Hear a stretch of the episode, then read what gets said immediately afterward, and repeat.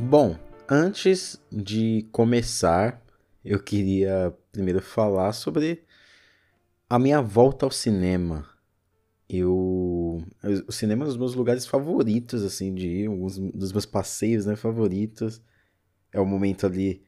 Acho que nem em casa hoje eu consigo me desligar tanto, assim, por causa dos barulhos externos. E a gente sempre tá com o celular ali do lado, às vezes o celular acende, você dá uma olhadinha. Mesmo que você tente. Né, é, eu, muitas vezes eu coloco o celular longe, mas assim, sei lá, em casa não tem a mesma imersão do cinema, né? O cachorro indo de um lado pro outro, pulando, vindo no sofá, a gente faz carinho nele. E o cinema é um lugar onde eu vejo que eu consigo me desligar ali durante duas horas só para aquele filme. Consigo me desligar só para aquilo, sabe? Não tem barulho externo nem nada que faça eu que faça eu me distrair e tudo mais, a não ser o cinema do Shopping Center 3, que quando eu fui assistir A Bruxa lá em 2015, 2016, ele simplesmente começou a chover, assim, e, e, no cinema dava pra você ouvir o barulho da chuva, sabe, de bater no teto do cinema. Aquilo ali eu achei um pouco bizarro, mas se não tiver chovendo, o Shopping Center 3 ali, a, a maior sala ali, que foi onde eu assisti a bruxa, ele, ele fica de boas. E aí eu fui assistir, o último filme que eu tinha assistido antes no cinema era o, o 1917, do Sam Mendes, e foi meio amargo, porque eu não curti muito o filme, eu achei um filme bem mais ou menos. E depois já daquilo eu tava desempregado e tudo mais, então eu falei, putz, não vou ficar gastando meu dinheiro indo no cinema, ainda mais que eu tinha terminado minha faculdade, então não pagava mais meia entrada, né? Quase 40 reais o ingresso. Eu falei, é, não, só se vier algum filme que eu queira muito mesmo, e aí veio, sei lá, Aves de Rapina, sabe? O Homem Invisível, até queria ver, mas é, acabei não vendo. E aí pandemia, né? E aí eu, se não me engano, foi no dia 23 de janeiro de 2020, assisti o 1917, e só agora, é, neste último sábado, antes da gravação desse programa, antes do lançamento desse programa, no dia 31 de julho, aí eu voltei ao cinema, ou seja, mais de um mês e meio depois, eu voltei em um dos meus lugares favoritos de frequentar, e foi no, inclusive no, no mesmo cinema que eu fui assistir em 1917, eu quis seguir essa tradição lá no Shopping Cidade de São Paulo, na Avenida Paulista. Foi bom eu ali na Paulista, ali relembrar tudo mais. Fazia tempo que eu não ia lá também. Mas é isso, eu voltei para assistir Tempo, novo filme aí do M. Night Shyamalan. Eu queria assistir outros filmes antes, mas eram filmes até que dava para esperar, então já tinha saído, sabe? Sei lá, Viúva Negra, sabe? Que dá pra você assistir em casa. Eu não, não vi essa necessidade de sair. E agora esse do Shyamalan, mesmo sabendo que agora eu acho que no dia 6 ele lance aí pra VOD, eu queria ir no cinema para contemplar esse filme e ser a minha volta aos cinemas depois de um, meio, um ano e meio. Então no episódio dessa semana eu vou falar sobre tempo e como o Shyamalan coloca aqui nele o seu melhor e também o seu pior. Então meu nome é Alisson Cavalcante e esse é mais um episódio do podcast Colastron.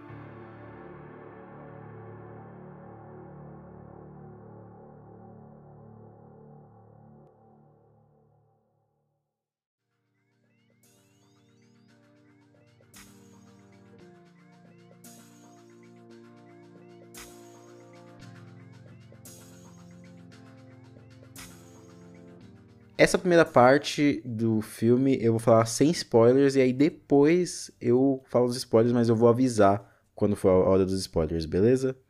Tempo, eu acho que é um filme do Shyamalan que ele consegue equilibrar muito bem. Eu acho que ele é um desses diretores que mesmo seguindo fórmulas de estúdio e mesmo é, preso em uma caixa, né? Eles, ele consegue fazer alguma coisa muito interessante ali e aqui em Tempo é também.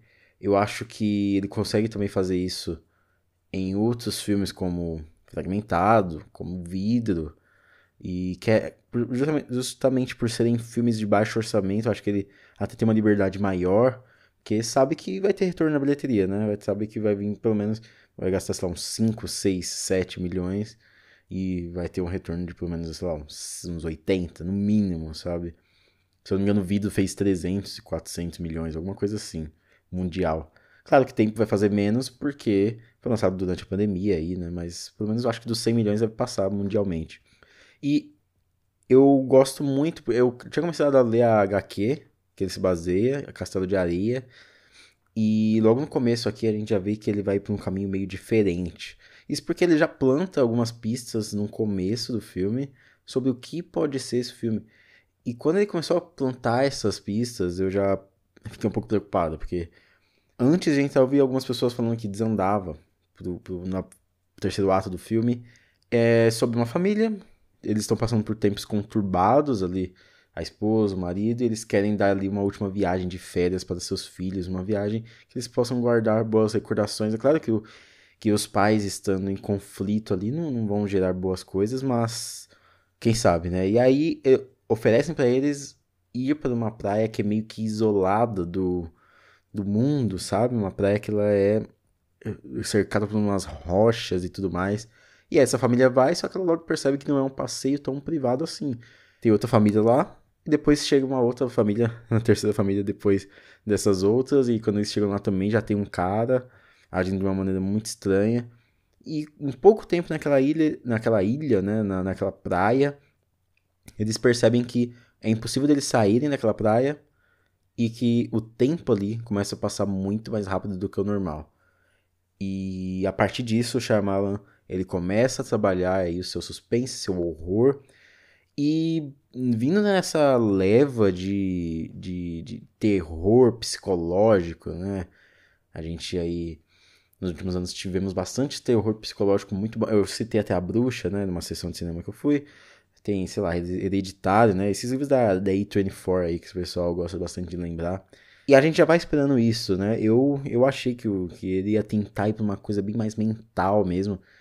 Mas ele, o que, que ele prefere? Ele prefere é, apostar em uma coisa muito mais imediata, uma, uma coisa muito mais imediatista mesmo. É, assim como aquelas pessoas estão vendo o tempo passar muito mais rápido, eu acho que nós vamos também vendo as engrenagens e o tempo do, do filme se comportando de uma maneira diferente. O Shyamalan ele consegue criar uma tensão muito crescente. A própria HQ, quando começam as pessoas a, sei lá, tem uma pessoa idosa, então a gente né, então, uma pessoa idosa, né, gente? Então, se o tempo passa mais rápido, essa pessoa vai passar muito mais rápido. Mas beleza. Começa tudo a escalar muito rápido na HQ e eu tava preocupado em como que isso ia acontecer no filme, porque é um filme de uma hora e 40, né? E HQ dá pra ser ali adaptado em 40 minutos, se você quiser. E aí, esse filme, o, o, o que o Shyamalan faz aqui, nessa questão do tempo, né?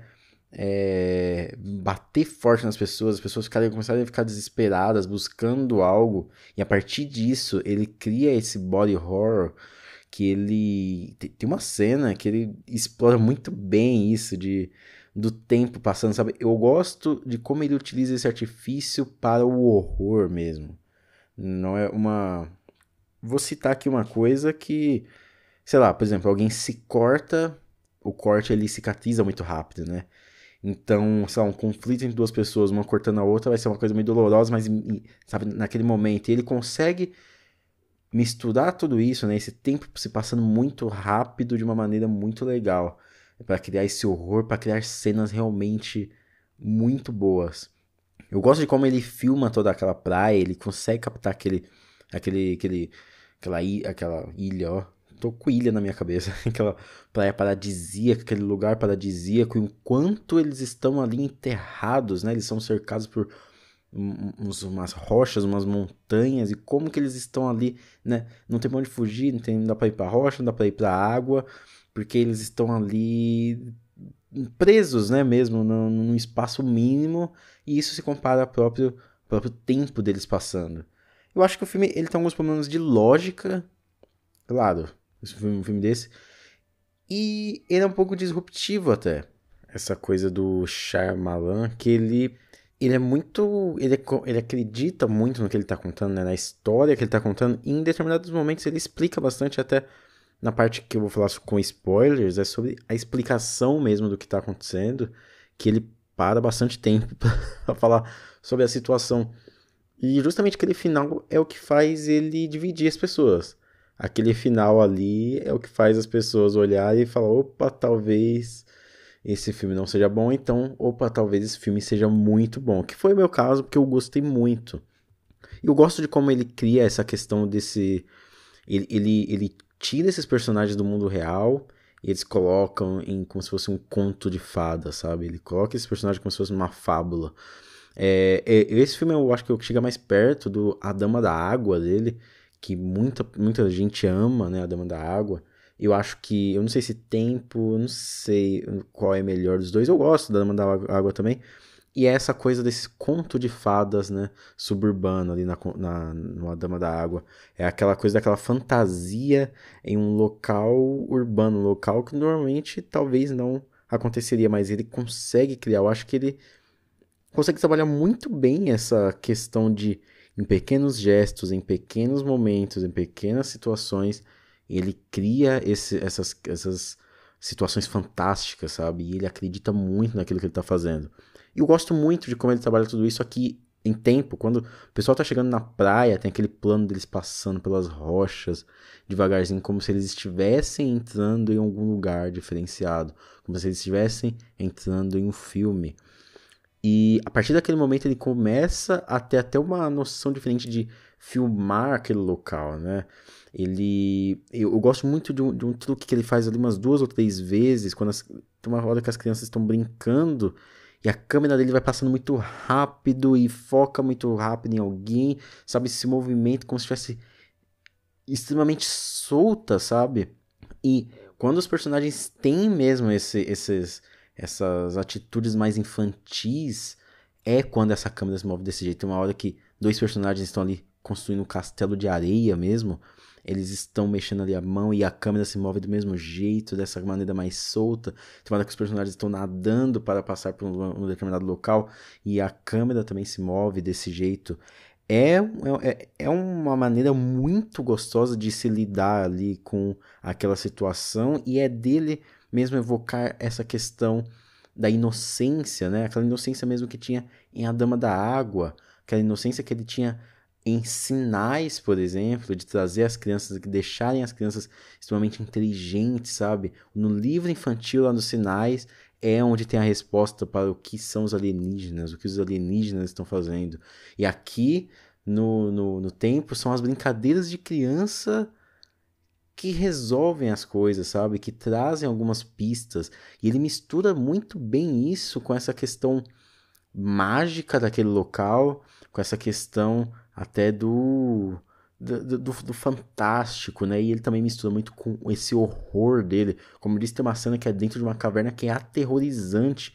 E é muito legal como ele brinca com essa coisa da, da, da, da passagem temporal alta, né? Uma pessoa que é infeccionada com algo, ela se infecciona muito mais rápido. Uma pessoa, ela quebra um dedo e o dedo fica de um jeito diferente. O dedo, ele, ele calcifica de um jeito, daquele jeito que é diferente que sabe que tá. Então ele consegue trabalhar muito bem aquele local, toda essa situação que ele cria. Ele tem um ritmo muito bom. É um filme de uma hora e quarenta que parece ter uma hora e vinte, uma hora e dez, porque ele passa muito rápido. E aí a partir daqui eu vou falar sobre os spoilers. Bom, e para começar essa, essa parte de spoilers e tudo mais, eu eu já citei duas vezes essa cena, que é a cena da, da caverna da menina lá, que ela vai quebrando os ossos, né? E os ossos vão calcificando de uma maneira diferente a cada vez que ela vai se recuperando. Aquilo ali é terrível.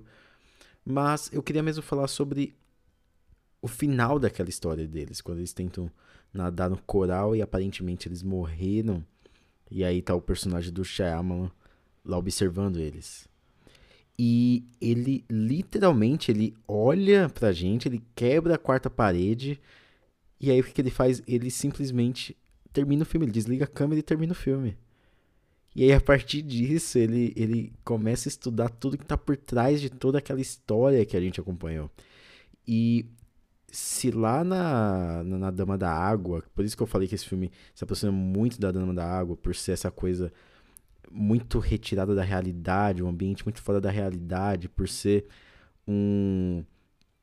Por, por, por ter um filme que ele tem ali uma fantasia que está intrínseca àquele mundo.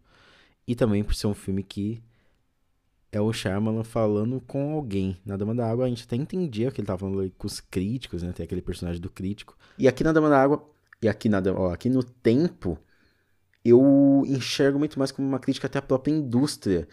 Essa coisa do Shyamalan, hoje eu até li uma review sobre aquele filme Jungle Crazy do, do, do Disney Plus e que é do, pelo dirigido pelo Jaume Colette Serra. E aí o cara falava, né, que o, o Chico Firman, ele, ele escreveu, putz, é o fim do autor em Hollywood, né? Como se a, Disney ele tivesse podado o Jaume. E aí ele fala, cada vez o Shyamalan vai ficando mais sozinho. E eu vejo isso. E aí, nesse momento que ele quebra a quarta parede com a gente, e ele simplesmente finaliza o filme, ele mostra ali por trás toda a quebra da magia do filme dele, do tempo, né? Então são as pessoas que estão ali, estão naquela praia porque estão doentes, e a partir dali eles conseguem analisar muito mais rápido o tratamento daquelas pessoas para fazer remédios. O que eu, o que eu enxergo disso tudo é o, é o mesmo Shyamalan comentando sobre a indústria mesmo, sabe? Falando, eles colocam muitas coisas nos filmes e o que vai dando certo eles vão pegando e colocando em outros. Não importa se você vai eliminar, vai matar um monte de coisa no caminho, sabe? O que importa é que alguma coisinha dê certo e essa coisinha vai ser levado para os outros filmes também. E eu, eu, eu, acho que pode ser isso, né? Acho que pode ser um comentário sobre isso, um comentário sobre a própria construção da história. Porque quando a história acaba, ela fica nas mãos de outra pessoa. E eu gosto do final dele, que é essa coisa, né? Da inocência mesmo, né? As crianças adultas ali que podem carregar, podem falar, gente, não, não precisa disso, sabe? Vamos fugir dessa praia, vamos para outro lugar. Eu acho que o tempo, ele trata muito sobre sobre, sobre essas questões de tempo mesmo, sobre essas questões da criança, né? A criança mesmo, ela fala sobre morar numa casa hipotecada, numa casa financiada, né? É essa coisa das crianças hoje já estarem muito pensando no futuro, é um tempo que diminui mesmo. O mundo de hoje é tão rápido que a gente tem pouco tempo para pensar em tudo. A gente tem que estudar, tem que trabalhar, tem que fazer isso, tem que fazer aquilo. Então, é esse comentário dele sobre o tempo, sobre, sobre essa perda da magia, sabe? Que é aquela praia. Aquela praia de, é, é na HQ base, ele faz um comentário até, é, como posso dizer, ambiental aqui. O Shyamalan, ele faz um comentário muito mais humanitário mesmo da, da sua da, do que ele traz ali. Então, eu gosto muito de como ele trabalha tudo isso, eu gosto muito de como ele resolve as coisas, eu gosto muito até de quando ele viaja um pouco mais, de quando ele finaliza o filme e mesmo assim ele deixa o filme caminhar por si só. Eu acho isso muito legal, eu acho isso muito legal mesmo, a brincadeirinha, mas aquele trecho que, que eles estão dentro da praia, para mim, é o que ganha. Assim, tem um ritmo muito bom, ele consegue carregar muita coisa legal ali dentro. E tempo aí, é pra mim, é um dos melhores filmes do ano aí, para mim. Já tá no meu top 10, tá, eu acho que tá no meu top 5. Tá bem fraco esse ano, né? Até agora. Agora vai começar a chegar os festivais, né? Vai vir uns filminhos legais. Talvez ele possa sair, mas é um filmaço. Recomendo se você ouviu até aqui. E é aquela coisa, né? Tudo que a gente constrói aqui é como um castelo de areia. Uma hora ele tem uma data de validade, uma hora as ondas vão chegar naquele castelo de areia, vão fechar aquela praia, assim como o tempo finaliza a nossa vida, finaliza nossa estadia aqui, nessa nossa passagem pelo mundo.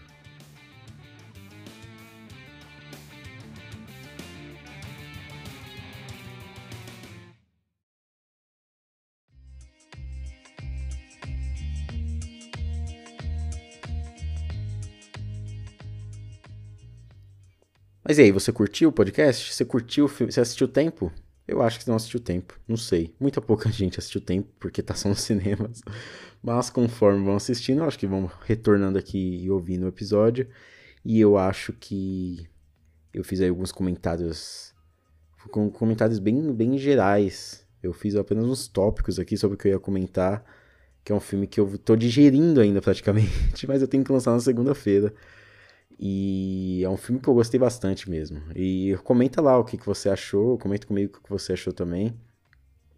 E o que você gostou do podcast. Se o podcast também estiver chato, pode falar lá, tá bom? Se você discordar de mim tudo, pode falar lá. Você só vai levar um bloco. Não, brincadeira. Beleza? Então me segue lá no Instagram se você não me segue, arroba colostron. Me segue no Twitter também, arroba colostron. Me segue até no TikTok. Sabia que eu tenho um TikTok? Arroba colostron também, lá eu posto receitas. E postei um vídeo do meu cachorro lá andando também, tá gordinho, ele tá, tá engraçado. Então, muito obrigado, se cuide na vida e até mais.